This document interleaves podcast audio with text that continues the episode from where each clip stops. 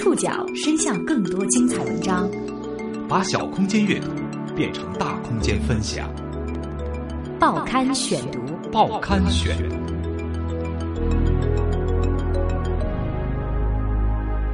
把小空间阅读变成大空间分享，欢迎各位收听今天的报刊选读，我是宋宇。今天为大家选读的文章摘自《南方周末》，我们将一起说说林浩的困惑。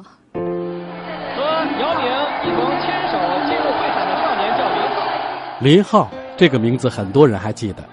二零零八年，九岁的他因从地震废墟里背出两名同学，被姚明牵着作为国旗手一起步入鸟巢。他一度成为中国精神、中国力量的代言人。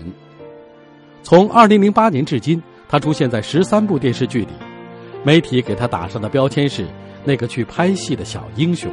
这小林浩却不一样，忙着拍 MV，甚至有了自己的经纪人。是谁把林浩领上了逃学路？英雄是什么？道德模范就不能从事演艺事业了吗？这是林浩一直想搞清楚的问题。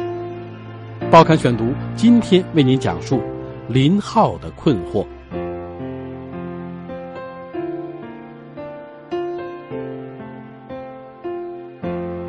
林浩是谁？如果你一时想不起来，就让我们共同来回忆一下。二零零八年汶川地震，小学二年级学生林浩从废墟里背出了两名同学。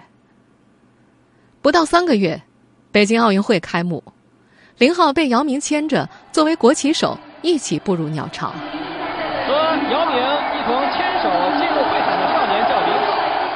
他满脸稚气的笑容，蹦蹦跳跳的，代表了四川人民灾后重建的乐观坚强形象。他曾经获得了抗震救灾英雄少年的光荣称号。林浩一度还成了中国精神、中国力量的代言人。当时，和林浩等人一起，一批从汶川地震出来的孩子被封为抗震英雄少年。他们第一次去了北京，领奖、上电视。他们建了 QQ 群，有些孩子会在群里发布自己的生活。林浩后来还有了自己的经纪人田万良。二零零九年地震第二年时，田万良有时一天要接上百个电话，都是想采访林浩的。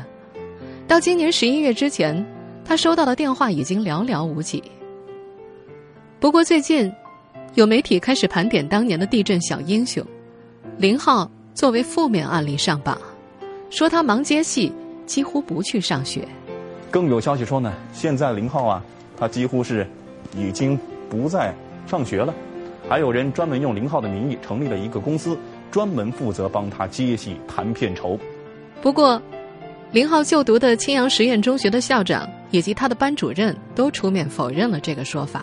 他现在肯定是在学校，现在都正在上课。现在正在上课。班主任表示，每次外出拍戏的时候，林浩必须向学校提出申请。去年到现在，嗯，有大概一些时间要出去参加一些活动，参加一些这个拍片、电视剧拍片。那大多数正常的学业他是在进行。陈校长对林浩的评价是：积极向上、低调、乐于班上的公共事务，同学们都很喜欢他。汶川地震后不久，林浩曾对媒体许下心愿，以后要考上清华大学当一名建筑师，修震不垮的房子。实际上，震后四个月，九岁半的林浩便开始演电影。二零一三年，他的愿望变成了考上电影学院。到二零一四年，包括友情出演和客串，林浩出现在十三部影视剧里。媒体间歇性的担忧和批评，在每年汶川地震周年纪念日尤其多。小英雄怎么去干这个了？这样下去就毁了。什么是英雄？当了英雄就不能重新选择自己的前路了吗？林浩很困惑。报刊选读继续播出林浩的困惑。二零零八年的时候，林浩接受了大量的采访，问题千篇一律。当时怎么救人的？为什么救人？很多话要重复三百遍。那时还不认识林浩的田万良在电视机前看着这些采访，他说：“如果较真儿的话，林浩当时的很多话是经不起推敲的。田万良做过记者、美工、企业宣传，推销过化妆品，当过书法老师。两千年，他在深圳认识了一个跟演艺界联系紧密的老板，成了他的助理，从此踏进演艺圈。二零零八年，田万良在地震灾区帮成龙的一帮徒弟拍 MV，他见到了林浩。田万良说：“那时候灾后重建呢，四川省大街小巷都在宣传，鼓励人们自力更生、感恩奋进。”林浩的父母也在四处寻求出路。孩子没人管。二零零九年，林浩的爸爸林大坤干脆把孩子交给了田万良。田万良成了林浩的经纪人，没有签任何合约。按照田万良的说法，双方合作靠的是信任。田万良停下了其他业务，专心于林浩。成为地震小英雄之后，林浩的活动邀约来自政府、企业，根本就接不完。从二零零九年至今，田万良带着林浩全国各地的飞，演出、参加活动，机票落在一个柜子里，加起来足有几米高。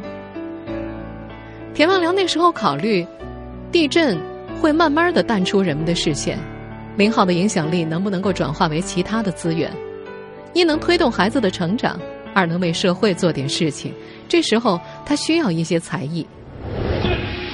也是在那一年。田万良安排林浩跟成龙的弟子邓长城开始学习武术，自己则教林浩唱歌。他也渐渐发现了林浩的天赋，语言表达很强，所有的场面无论大小都没有看到过他身子发抖或者紧张。他面对镜头只要一开机，入戏特别快。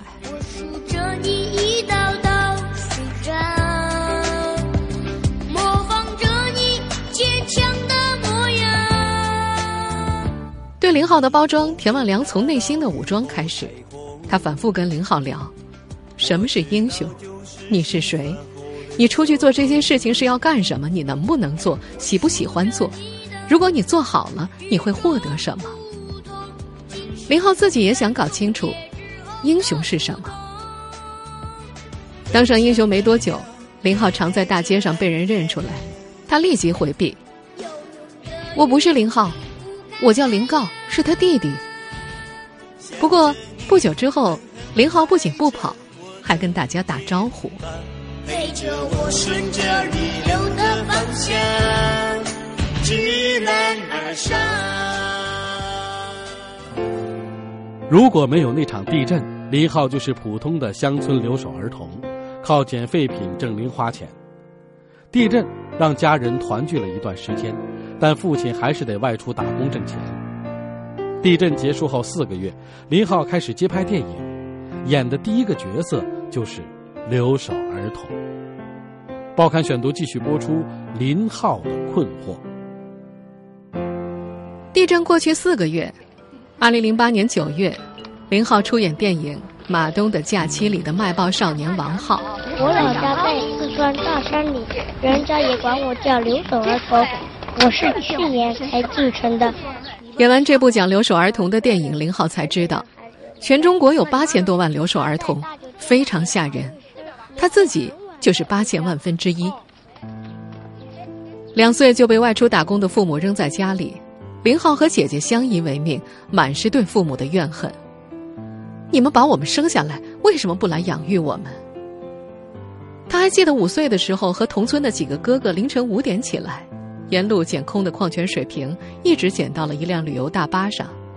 司机把车开出很远，他才反应过来。等他徒步回家，已经很晚了。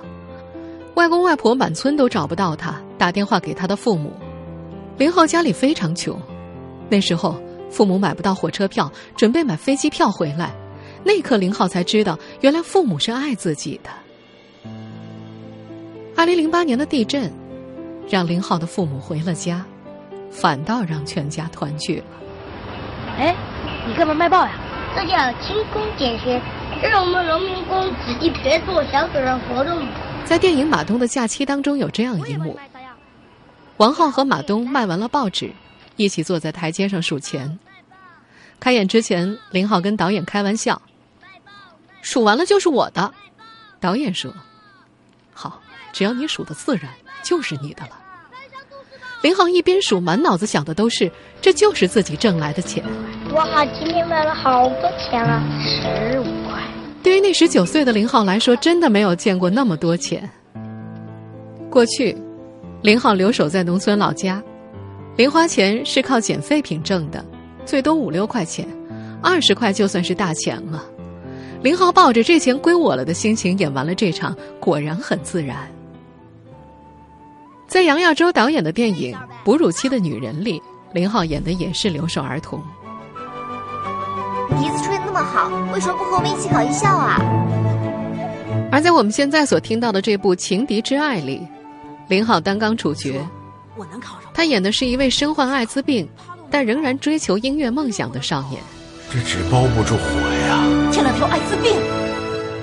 不过，在林浩的心里。还是把那个少年想象成了留守儿童，因为在他看来，那种感觉有点相似。少年在生活当中也是缺少关爱，非常的孤僻和寂寞，也是被别人排斥的。我要考艺校。二零一零年，杨亚洲导演的电影《大太阳》是为了纪念汶川地震两周年，讲的也是地震灾后重建的故事。片中有一群妈妈抱着孩子的遗照在废墟前面哭。那群妈妈并非演员，而是真的在祭奠自己在地震中死去的孩子。现场，林浩不敢看。他扮演的山娃子替遇难的同学写作业，倪萍扮演的母亲过来说：“他们都死了，你还帮他们写什么？”山娃子回答：“死了我也要帮他们补课，不能让他们落下功课。”从二零零八年至今，地震小英雄林浩接演的角色都是正面形象。除了这一点，经纪人田万良考虑的还有角色是否推人。在去年的时候，林浩接了五部戏，也因此引发了集中的批评。但是，田万良无法舍弃，他觉得那些角色对于推动林浩的成长非常有帮助。在二零一三年的《我的特一营》里，林浩所出演的并不是男一号。国共两党在台儿庄战役共同抗战，最后国军全部战死，只剩一根独苗。林浩演的就是这根独苗。田万良仔细研究过，这是正面反映国民党抗战为数不多的一部片子。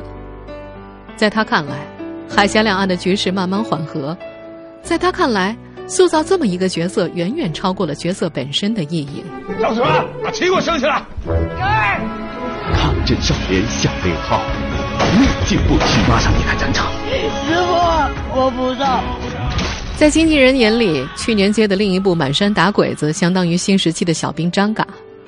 他让林浩接这部戏的目的是：这几年很悲哀啊，没有适合几亿儿童看的戏了。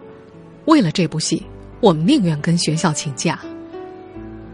但这两部戏里的角色也是林浩觉得最难演的两个角色，因为离自己太远。不过，他认同经纪人的安排，并且像模像样的表述，他要接的都是传播正能量的角色，或者本色出演来呼吁社会关爱弱势群体的角色。从二零零九年至今，田万良成了林浩生命中最重要的人，他为林浩设置了严格的成长半径。这些年，他不仅仅是林浩的经纪人，更是最好的朋友，甚至还担纲了父亲的角色。报刊选读继续播出林浩的困惑。从林浩接演电影开始，就不时传出反对的声音，不少媒体对于林浩的态度也是摇摆不定。田万良说：“早两年啊，无论林浩演的多好，媒体的报道始终会有不中听的地方。”近两年，他发现很多媒体报道林浩更加注意他小演员的身份，调子也比较中性。不过，在田万良看来，公众对于这样出身的孩子还是有道德洁癖的。根据他的描述，二零一二年一场慈善活动邀请林浩出席，林浩正好在拍电影去不了，组织方马上在微博组织了几百人骂林浩，说现在不得了了，这种活动都不参加了。林浩和田万良都一再强调，他们接戏有个大前提，就是不能够影响学习。他们反对媒体把林浩塑造成为为了演戏赚钱、学习荒废、生活堕落的烂学生。刚刚升初三的林浩成绩中等，担任副班长，再有半年他就要中考了。他要尽最大的努力去考电影学院，同时思想上也要求进步，准备申请入团。林浩有严苛的作息，每天六点五十起床，最晚不超过七点半。他爱看科幻小说，也爱看漫画。说起《海贼王》，万分激动。他也爱玩游戏，但是慢慢的不玩了，转向练毛笔、打篮球、打乒乓球。面对来采访的记者，林浩一本正经的说。不一定要玩游戏才是娱乐啊！养成好的生活习惯，过健康的生活，是林浩和田万良两人合力的结果。林浩向外称田万良为父亲或者田爸，把他当做最好的朋友。把林浩交给田万良之后，林家爸爸林大坤又开始外出打工了，大部分时间都顾不上林浩。田万良离婚之后，孩子跟着母亲生活。他也就把林浩当做了自己的孩子，两人实际上更像是父子。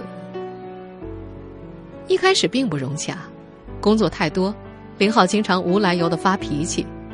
后来好多了，林浩自认现在已经过了叛逆期，他和田爸越来越有默契。林浩在台上表演或者讲话，田万良在台下给他拍照，在机场行李都是由林浩搬运的。两个人在酒店总是住同一个房间，林浩会为田万良洗袜子和内裤，在田家吃饭，林浩负责洗涮和打扫。林浩会在公司上班前二十分钟把田的办公室打扫一遍，田爸每天会奖励他五块钱。这么做，田万良有自己的逻辑，有意无意让他知道，每一次的获得都要有付出，要他从小有规划意识，要忘记台上的光鲜。无论何时何地，都不要忘了你是谁。田万良为林浩的成长设定了严格的半径，因为影视圈是一个非常复杂的圈子。林浩拍戏，田万良基本都亲自陪同，不想让剧组里乌烟瘴气的东西影响了孩子的健康成长。为了以身作则，他戒了烟酒。前几年晚上让林浩一个人睡觉，他还会觉得害怕，心理上有阴影。而现在，林浩的状态非常好。从一开始，林浩走进娱乐圈就是有争议的，以英雄的名义接广告、参加演出活动是否合适？小英雄是否过早的失去了童真？面对媒体的指责，这个十五岁的少年有些不服气。都说要我们向大人学习，学习了以后，你们又说我们太像大人了。有时候真想不通，大人在想什么？报刊选读继续播出林浩的困惑。田万良说：“很多人的看法是啊，一个孩子天天不学习、不务正业，还拿着英雄的名义去接广告、去参加活动，还有劳务费。面对这种障碍呢，我们首先训练一种心态，不能功利。有很多酒吧也在找林浩去演出啊，但是给多少钱？”绝对是不去的。二零零八年的时候，父亲林大坤曾经替林浩跟一家服装企业签约，拿了五万块钱，最后又不满企业不履行义务，不帮他开店。可是对方反过来埋怨他不知感恩，双方不欢而散。也因为此，凡是厂家来找林浩代言，田万良都要求尽量有公益元素。林浩的演艺工作收入不错，田万良透露，林浩的片酬现在是以二线演员来定的，制片方给出的数额是六位数，每笔片酬打到账户，一部分就会进入基金，这些资金作为林浩爱之恋基金会的本钱，之后才面向公众募款。为了不让林浩受到演艺圈负面的影响，不迷失，田万良为林浩创办了林浩爱之恋基金会。二零一一年。田万良就开始跟很多国字号的基金会 NGO 谈，对方表示要在他们这里设立联合的专项基金，至少得打一百万过来，可是没有谈拢。二零一三年汶川地震五周年，林浩作为代表参加了感恩中国公益活动的启动仪式，捐出了拍电影得到的定金的一半一万块。当天，田万良和时任全国政协副主席白立晨以及四川政协的领导人在人民大会堂吃饭，田万良当场向各位领导汇报了林浩小朋友这几年的成长经历，顺便提到，如果领导们能够给林浩一个公益慈善的平台，小林浩会更加努力，会成长得更好，也能够为社会多做一些事情。一个月之后，四川省重建基金会的领导打来电话，让提交材料，田万良连夜赶了一个方案。第二天面见基金会秘书长。二零一三年八月八号，北京奥运会五周年纪念日，批复文件下发，林浩爱之恋基金会成立。地震小英雄的名号毕竟有价值，基金会由政府特批。这让田万良有些得意，因为以一个未成年人的名义设立一个公募基金，在全中国来说还是第一个。林浩是爱之恋基金的联合创办人。代言人，具体事务则是由田万良全权处理。二零一三年，田万良给爱之恋注册了商标，他甚至还设想以后生产爱之恋牌的童装。我喜欢演戏嘛，希望在演戏的方面有一番作为，然后能有更大的影响力，来呼吁更多的人加入到我的基金里面来，跟着我一起。然后我们一起来帮助更多需要帮助的人。在很多公开的场合，林浩都尽责的呼吁大家加入到他的基金里来。但是基金会的具体事务他说不太清楚。按照田万良的设计，到林浩十八岁将会重新安排他在基金会的工作。林浩不愿意回忆过去，他说：“人要活在当下，以前的事情别去想了。”因为这些老气横秋的话。媒体对林浩还有另一项集中的批评：表现超过了年龄，过早失去了童真。林浩虽然年纪不大，但应对媒体采访时却显得非常成熟。太多的社会活动让林浩说起话来透露出与他年龄不相符的成熟。如果要是偏了的话，很危险。嗯，这孩子太聪明了。林浩一边解释一边不服气：从小家里很穷啊，要承担家里的一些负担。我从小就有点成熟，六年来经历了大大小小的事，见了不少大人。我只是将他们说过的一些好话吸收过来，表达出去。都说要我们向大人学习，学习了以后，你们又说我们太像大人了。有时候真想不通，大人们在想什么。如今的林浩，不希望人们老是叫他“地震小英雄”。如果被认出是某部剧中的人物，他会更高兴。田万良的不满就更加直接了。是这个时代啊，汶川地震以来的这几年，所有人的需要造就了这么一个孩子。如果他还是像当年的农村孩子的话，他在二零零八年结束之后就应该淡出公众视线了。听众朋友，以上您收听的是《报刊选读》，林浩的困惑，我是宋宇，感谢各位的收听。今天节目内容摘自。南方周末，我们下次节目时间再见。